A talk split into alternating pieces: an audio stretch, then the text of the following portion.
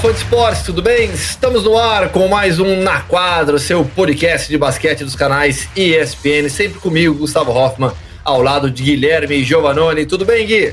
Tudo bem, Gu, tudo ótimo. Hoje, num cenário um pouco diferente, pode ser que vocês escutem uns passarinhos cantando por aí, é, porém eu estou do lado de fora da casa para aproveitar essa luz, esse dia maravilhoso que está fazendo por aqui. São os passarinhos da Disney, aqueles passarinhos que levam a capa da Branca de Neve, sabe? São esses, tá todo mundo em casa, tudo é, Tinkerbell, né? Agora e... eu tô no, no Tinkerbell, que a Manuela fala Tinkerbell, ela, Tinkerbell, Tinkerbell, então já viu, né? É a Sininho, a Tinkerbell é a Sininho, é a sininho né? verdade. É, na nossa época não tinha Tinkerbell, era só Sininho, né? É. Aliás, para você que está ouvindo o podcast pelo Spotify ou diretamente no espn.com.br barra NBA, você pode também nos assistir na página da ESPN Brasil no YouTube. Então, o podcast Na Quadra está toda semana no espn.com.br barra NBA. Pode ouvir também diretamente no Spotify ou, se preferir, está lá no YouTube também na página da ESPN Brasil no YouTube, aliás. A audiência tá subindo lá, hein, Gui? Obrigadão para todo mundo que nos acompanha aqui no YouTube. Deixe o seu comentário aqui embaixo também. Exatamente, né? E os comentários são bem bacanas porque rola até uma, uma discussão, né? Bem, bem legal aí do, do pessoal que nos acompanha, né? Então, alguém dá uma opinião eh, diferente do outro e rola um bate-papo bem bacana, interação entre os nossos ouvintes barra telespectadores. E todo mundo pode participar, então, nessa edição, respondendo a seguinte pergunta: Alguém vai impedir LeBron James de ser campeão?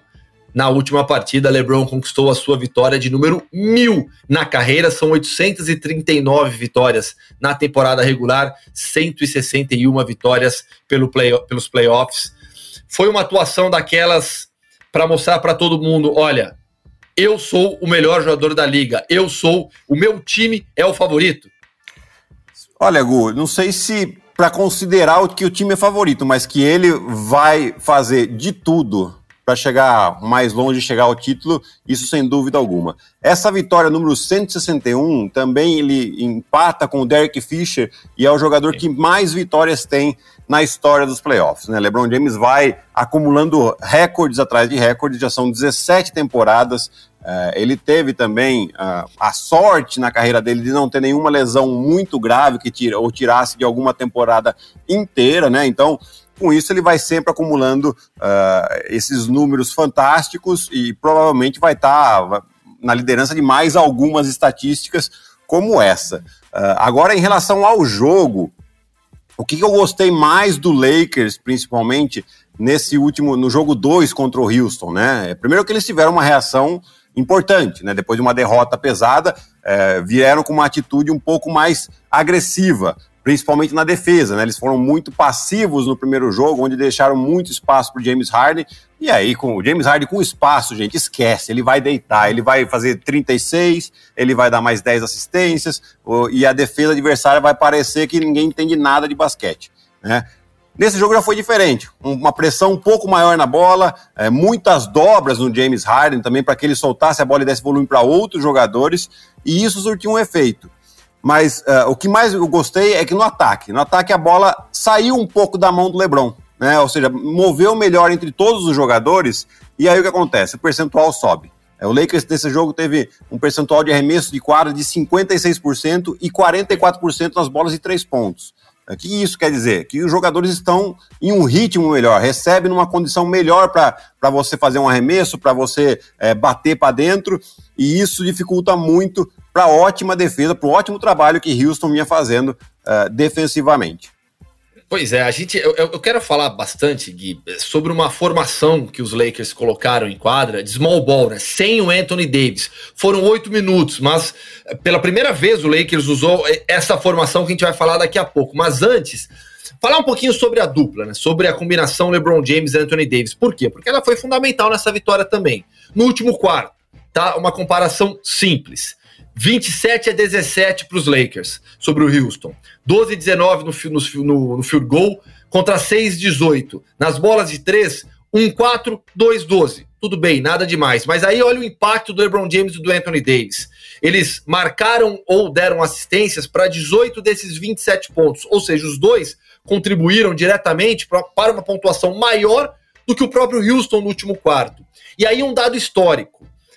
Quando os dois, LeBron James e, e Anthony Davis, somados, é, têm pelo menos mais de 60 pontos, eles têm a, o Lakers tem a segunda melhor porcentagem de vitórias na história da NBA. Perde apenas, isso com mínimo de 15 jogos, né? Porque também não adianta né, jogar uma vez só. Então, com mínimo de 15 jogos, a melhor porcentagem de vitórias na NBA, quando uma dupla marca pelo menos 60 pontos, Shaquille O'Neal e Kobe Bryant, temporada 99 e 2000, 95,2% de aproveitamento, 20 vitórias e apenas uma derrota. Anthony Davis e LeBron James combinados nessa temporada para mais de 60 pontos, aproveitamento de 94,1%. Uma derrota só também, o menor número de vitórias, 16 vitórias. E aí na sequência vem o Stephen Curry com Clay Thompson, temporada 15 16, 26 vitórias e duas derrotas, e o próprio Curry de novo com Kevin Durant, temporada 16 17, 18 vitórias e duas derrotas. Ou seja, quando os dois funcionam, dificilmente o Lakers perde. E aí eu quero voltar para um ponto que você falou agora no início, Gui. Não sei se é o time favorito. Depois do que fez o Milwaukee Bucks no leste, do que está fazendo ainda, né? Porque conseguiu vencer o jogo 4. Tem algum time melhor que os Lakers? É difícil a gente é, afirmar isso, né? Porque agora a gente acaba fazendo as, as análises específicas das séries, né? Então hoje o Lakers jogando contra esse Houston no jogo 2 pareceu uma coisa realmente muito forte. Mas eu não sei se o matchup deles com o Clippers, por exemplo, vai ser o mesmo. Né? Então, até você foi até legal você trazer esses números, porque corrobora até bastante com aquilo que eu venho falando. É, por que, que LeBron e Anthony Davis vão tão bem? Porque todos os outros jogadores estão muito envolvidos. Markif Morris, esse jogo, 14 pontos, 4 em 4 nas bolas de 3. Né? O, o Kuzma, muito bem vindo do banco. Então, você envolvendo os outros jogadores, você cria um alerta muito grande na defesa e acaba sobrando mais espaço para LeBron e Anthony Davis, sim, mostrarem o talento e principalmente no momento mais quente do jogo, que é o quarto Né? Porque a defesa já está preocupada com os outros jogadores também. Então é, é, é, acaba virando um cobertor curto. Você cobra o pé, descobre a cabeça. Cobra a cabeça, descobre o pé. Não tem jeito. Né? Então, por isso que eu acho interessante. E, e, naquele quinteto que você falou muito baixo, sem o Anthony Davis, uh, Dwight Howard não jogou esse jogo. E o Magui jogou apenas oito minutos acabou saindo machucado. Uh, mas tinha essa, essa, suspeita de que o, o, Frank Vogel iria baixar um pouquinho o quinteto.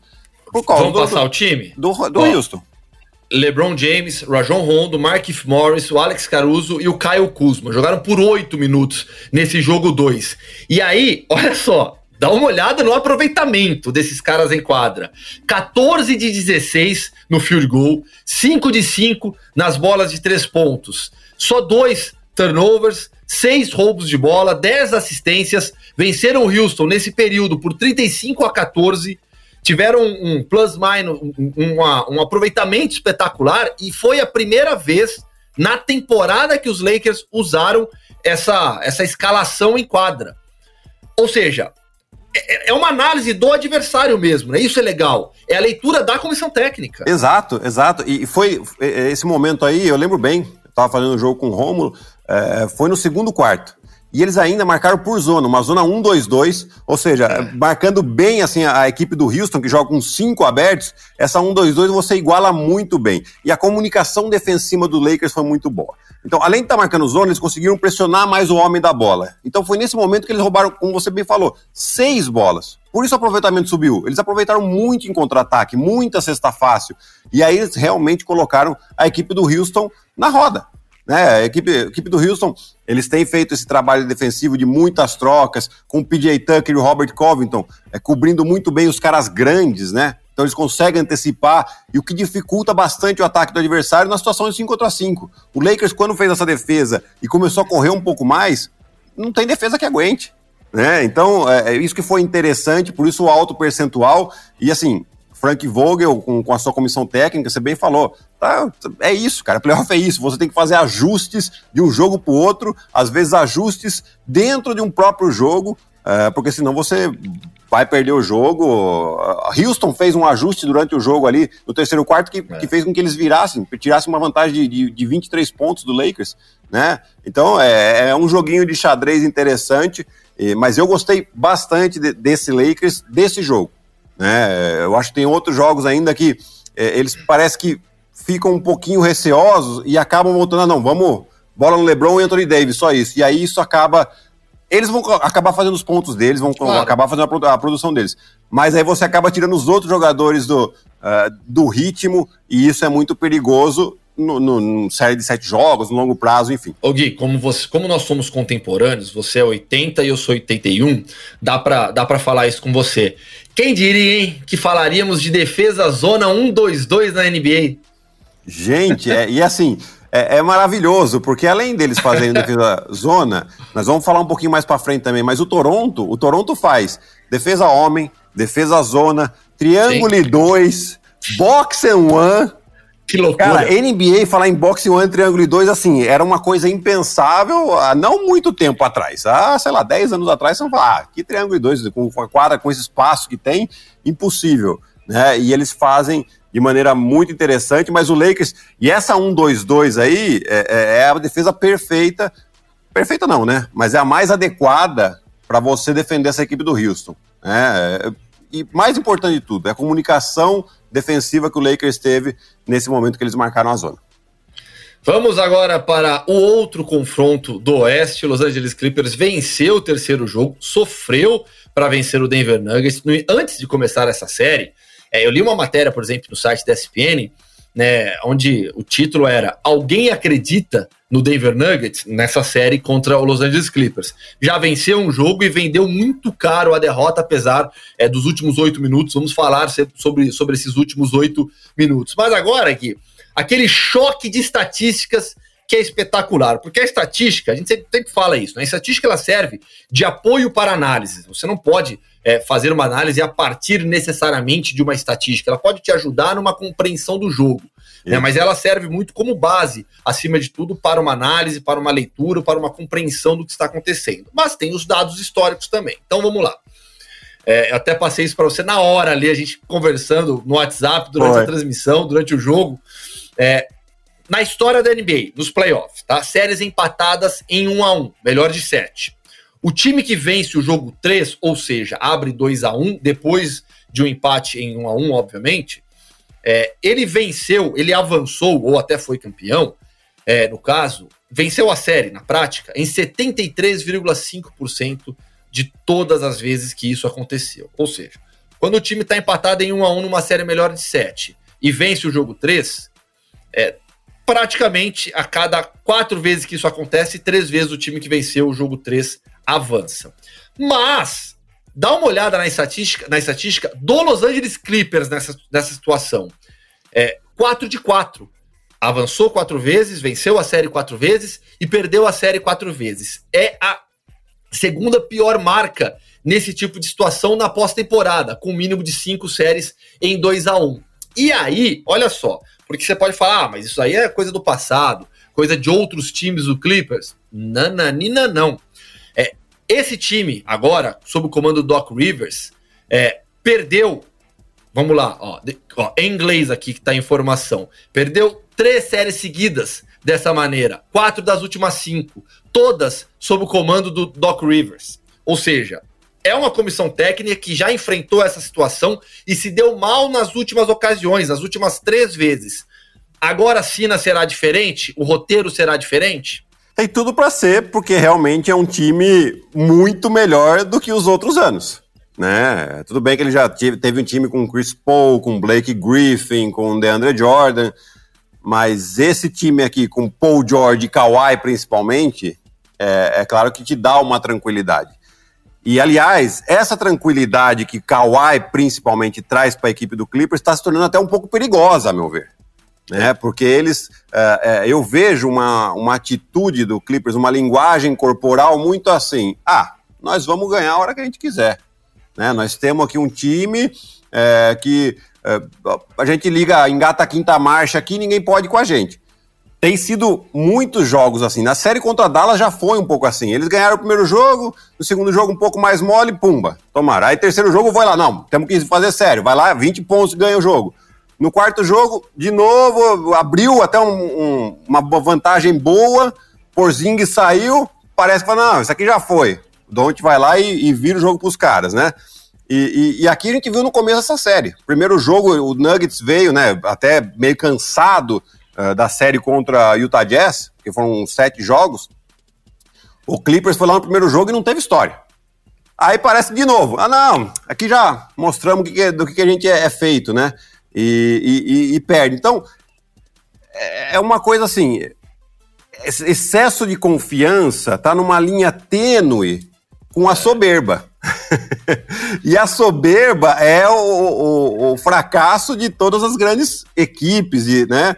Que achar que já ganhou antes de, de ganhou no papel, ganhou no nome os jogos, ganhou Sim. o campeonato, né? E, e, na segunda noite, nessa vitória sobre o Denver, eles esperaram até faltar oito minutos para mudar a chavinha. Né? Números do jogo nos últimos oito minutos. Primeiro, o Denver vencia por 97 a 91, faltando oito minutos no último quarto. A partir daí, 21 a 10 para os Clippers, 5-10 do field goal, 50% de aproveitamento, contra 4-15 apenas do Denver Nuggets. Nos lances livres, 100% para o Denver, 9-11 para os Clippers. No número de faltas, 3 só do Los Angeles Clippers contra 9 do Denver Nuggets. E com muitos erros, muitas falhas, muitas tomadas de decisão erradas do lado do Denver. É, o Nikola Jokic estava on fire e até teve um momento do jogo, Gui, é, quando o Jokic mete aquelas três bolas de três seguidas. Né? Aí tem uma aí no ataque consecutivo, no ataque seguinte, é, tá ele e o Jamal Murray é, no perímetro, tem a troca, né, o, o Jokic faz o corta, o Murray sai com dois, o Jokic sobra na linha de três e o Murray não toca, não, não volta a bola para ele, força a bandeja e erra. Sabe qual foi a minha impressão ali? Não sei se eu estou exagerando quase que um conflito ali. O time é meu, não é seu. Hum. Deixa eu meter essa bola. O que, você acha? Eu não vejo, eu não vejo nenhum dos dois um pouco com esse perfil. Talvez o Jokic um pouquinho. O Murray, eu ainda não vi é, alguma linguagem corporal que possa ter passado esse tipo de mensagem. Mas pode acontecer sim. Por exemplo, nesse mesmo time eu vejo o Michael Porter Jr., que é um baita jogador, o rookie. A cravada que ele uma deu. cravada espetacular na cabeça do Montrezl Harrell. É, mas então, aí a partir do, nesse momento que ele dá uma cravada espetacular, as duas bolas seguintes, ele força um arremesso de três, que o Jeremy Grant tá livre, o Jeremy Grant ficou ensandecido com ele com razão. E no, no, na defesa, ele pega um rebote e vai fazer um yeah. passe de costas, eu acho, e entrega a bola embaixo da cesta pro Montrezl Harrell. Né? O, o, famoso uma de Pelé, duas de Mané. Né? Mas, assim, isso tem a ver com juventude? Tem. Mas o Michael Potter Jr., ele tem, e a linguagem corporal dele é clara, que ele fala assim, toda a chance que eu tiver, eu vou arremessar, independente se eu tenho um companheiro mais livre ou não. Os jovens passam muito por isso. É um pouco até normal e ele vai aprender a gente espera que ele aprenda, né, é, ao longo da carreira dele, que às vezes é melhor você fazer um passe a mais. Não precisa ser o passe, pode ser, tem que ser um passe. Né? Então, não precisa ser assistência, às vezes só você tocar pro lado, a bola vai chegar lá do outro lado e um companheiro seu vai fazer um arremesso livre. Mas do Jamal Murray eu não vi ainda isso, né? O que eu vejo assim, no último quarto, uma defesa do Clippers é, a bola chegando muito no poste baixo, por quê? Porque o Zubat tinha saído com seis faltas e quem estava defendendo o Jokic era o Montrezl que ele ganha ali por uns 10, 12 centímetros dele. E aí, nesse momento, a, parece que ligou um pouquinho mais a chave da defesa do Clippers, por quê? Porque eles iam dobrar e eles estavam muito mais ligados na rotação defensiva. Então você vê, mesmo que a bola chegasse para um arremessador, tinha um arremesso, tinha um arremesso contestado, e foi nesse momento que. Vamos lá. 1-12 nos arremessos contestados, no chute marcado, 1-12 apenas acertou o Denver no último quarto. Exatamente. E aí foi o que o Clippers queria. Tirou a bola do Jokic, o, o Murray também era um cara que, que o homem dele ajudava pouco, né? Então são os é. dois caras que vão decidir. E aí você dá volume pro Craig Harris, pro, pro Jeremy Grant, pro próprio Michael Porter Jr., pro Millsap, que fez uma baita partida, porém é, não, não é o mesmo nível dos outros dois. Né? E aí foi onde funcionou muito bem a defesa. E aí você tem o Kawhi no ataque, o Paul George estava de uma maneira espetacular, até vou olhar os números dele aqui, ó, 32 pontos, 5 em foi. 7 nas bolas de 3. O Kawhi que não foi tão bem, né? Termina com o jogo com 23 pontos, 14 rebotes, 6 assistências, dois tocos de um que foi espetacular, né? A gente, quem não, não viu ainda, procura aí na internet a foto dele é, dando toco com esse dedinho aqui. Até parece um sinalzinho que ele tá fazendo pro. É o famoso toco com recado. né? Então você tem aí é, realmente uma equipe do Clippers. É, que eles estão jogando, eu até escutei aqui um, um podcast do, do, dos nossos colegas americanos, né? Falando que eles já estão jogando como se eles já fossem campeões. E aí onde você pode. Porque se você tem esses calos de concentração contra uma equipe como o Lakers, que você tem o LeBron James e Anthony Davis, que os caras, a hora que você esquentou é difícil parar, próprio contra o James Harden, né? Que o cara que pode fazer 10 pontos em dois minutos, se é no último quarto, pode ser decisivo. E aí, numa série, a coisa pode ficar bem complicada. Então, eu acho que o Doc Rivers, lógico, se preocupa, tem que se preocupar com a parte tática, sem dúvida, mas é de é, ter esses jogadores motivados 100% do tempo. Acho que é a coisa mais importante que ele tem para fazer agora. Vamos lá, vamos para o leste agora, então, porque se no oeste tem muito equilíbrio, no leste, na série do Milwaukee Bucks, definitivamente não há equilíbrio, e na série do Boston Celtics contra o Toronto Raptors, Boston parecia que encaminharia um 3 a 0 Kyle Lowry meteu aquela bola, Toronto Raptors empatou a série, mas no quinto jogo, vitória do Boston Celtics por 3 a 2 é, já era para o Toronto Raptors? Olha, eu, eu, eu, não aposto muito contra esse time do Toronto Raptors, não, né? Porque os caras são guerreiros, eles vendem caro qualquer derrota. Né? Quer então, estatística? Quero estatística. Que é uma boa? Vamos, lá. histórica também. Times que vencem o jogo 5 numa série é, melhor de 7 por 20 pontos, por pelo menos 20 pontos de vantagem, depois de um empate em 2 a 2 estão 37-2 em todos os tempos.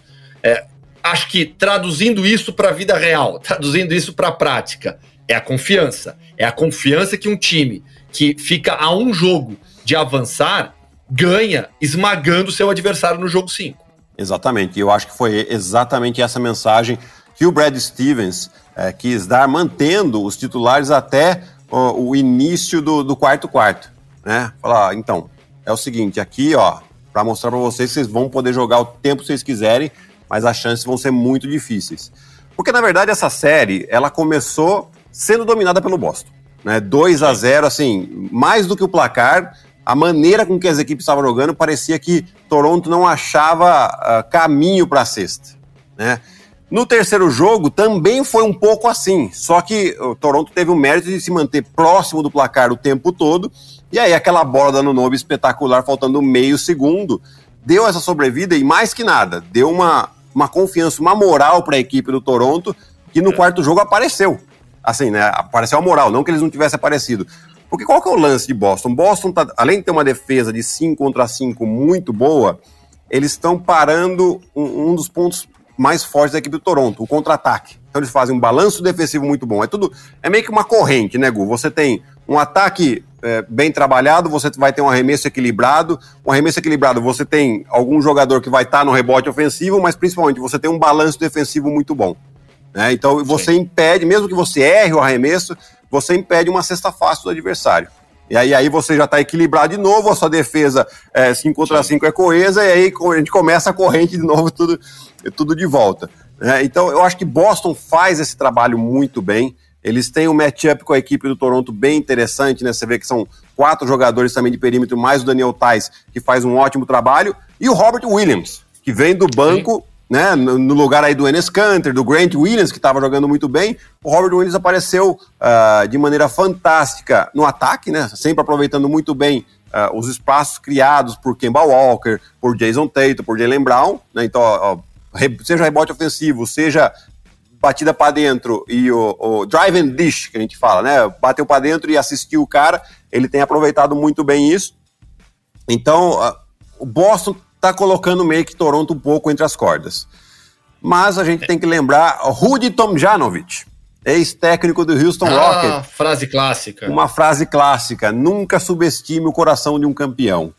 Então, eu agora acho que Boston tem tudo para fechar essa série, Porém, é, eu não, não, descarto um Toronto vir com alguma coisa diferente, vai começar com o Ibaka em vez do que o Gasol, uh, vai usar um pouco mais, uh, ter mais, deixar mais tempo o Norman Powell uh, enquadra, porque é um jogador que pode criar, tem mais ponto na mão do que eventualmente um Anunobi, uh, enfim, alguma coisa o Nick Nurse vai inventar, porque ele sabe que se não ganhar esse jogo, eles voltam para o Canadá. Já era. Vamos fechar agora o podcast então com a série mais definida. 3 a 1 para o Miami Heat sobre o Milwaukee Bucks, com a incerteza da participação do Yannis no jogo no jogo 5.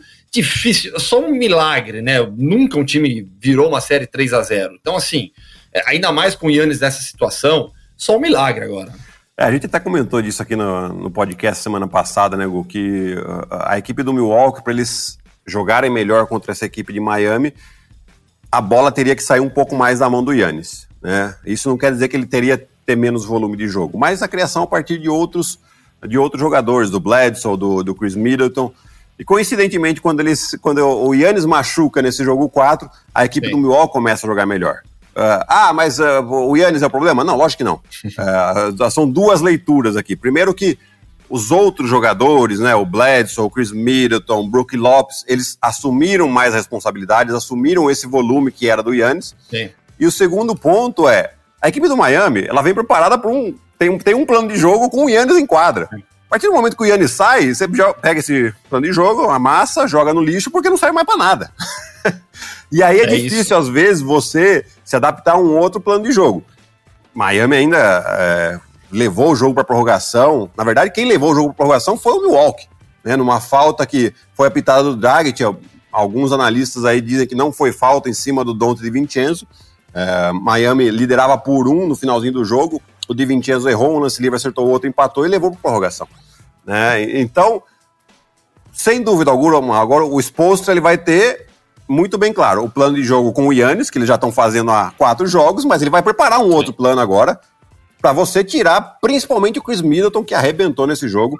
É, foi cestinha com 36 pontos, dos quais nove foram na prorrogação. Todos os arremessos de quadra na prorrogação do Milwaukee Bucks foram metidos pelo, pelo Chris Middleton nesse jogo. Sabe quantas vezes um time abriu 3 a 0 numa série melhor de 7 na NBA? Hum. 139 vezes. Como eu disse, nunca aconteceu uma virada. E dá para cravar, não vai ser dessa vez. Não vai ser dessa vez. Estamos na bolha, coisas estranhas estão acontecendo. Sim, como o LeBron James disse, né? Nada em 2020 é normal, mas olha, gente, não vai. Não vai. Se, se isso acontecer, eu tô aqui com a camiseta do, do, do Buffalo Bills.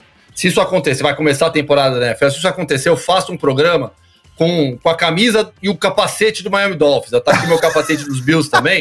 Eu falo com o Paulo, com o Paulo Antunes, falo para ele me mandar uma camisa do Miami Dolphins, do Damarino, e meto um capacete ainda. Não vai acontecer, esquece.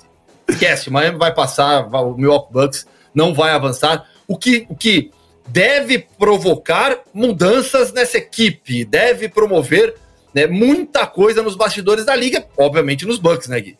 É, já se fala muito da, dessa possível saída do Yannis, né? O Yannis não é free agent uh, nessa temporada, ele tem mais é. um ano de contrato. Né? Mas já se começa uma série de especulações dele no Golden State, dele em Miami e dele em Toronto, né? principalmente Sim. esses dois times aqui, né? É, é difícil a gente fazer qualquer provisão. Não, não dá. É, é, teve até um, um, um, vídeo numa rede social que a namorada, a esposa, não sei se eles são casados ou não, do Yannis, é, essa stories de, de Instagram, enfim, é, ela chega e fala, não, ele tá falando com ela, aí ele, ele fala, você sabe pra, pra, onde eu quero ir, né, depois, tal, alguma coisa assim, ela fala, eu sei, pro Lakers. Tipo, dá um spoiler, porque ele fala que ele é torcedor do Lakers. Eu, sinceramente, acho muito difícil dele parar em Los Angeles. Mas é hoje, uh, 12, 13 meses uh, de antecedência, é muito difícil a gente fazer alguma previsão. Veremos o que vai acontecer, mas o Miami Heat vai eliminar o Milwaukee Bucks. E Guilherme Giovannoni falou isso aqui semana passada, hein? A gente falou que o Miami Heat é, era um melhor time para o confronto, para o matchup contra o Milwaukee Bucks. Você pode ouvir a edição da semana passada também. Fechou, Gui? Fechou, Gu. Um grande abraço aí, uma ótima semana a todos nós e muita NBA para vocês aí. Fechou, bate aqui, ó. ó hoje eu acertei o lado. Ah, cara! Ah, pensando o quê? Hoje eu acertei o lado, ó. Pivôzão e analisei as jogadas ah. essa semana, estudei as jogadas que, que, que, o professor passou. Você viu que eu fui Fechou, devagarzinho então, aqui não, pra, pra, ver se a mão tava certa. É, você também tem pivô na sua origem, tá? Oh. Já, pivô uma vez, sempre pivô, pra sempre. sempre. Pivô. É que agora o pessoal chuta de três, leva a bola. A gente tá sai da posição, virado. mas a posição não sai da gente. Exatamente, assim que é bom. Valeu, Gui, até semana que vem. Abraço, tchau, tchau.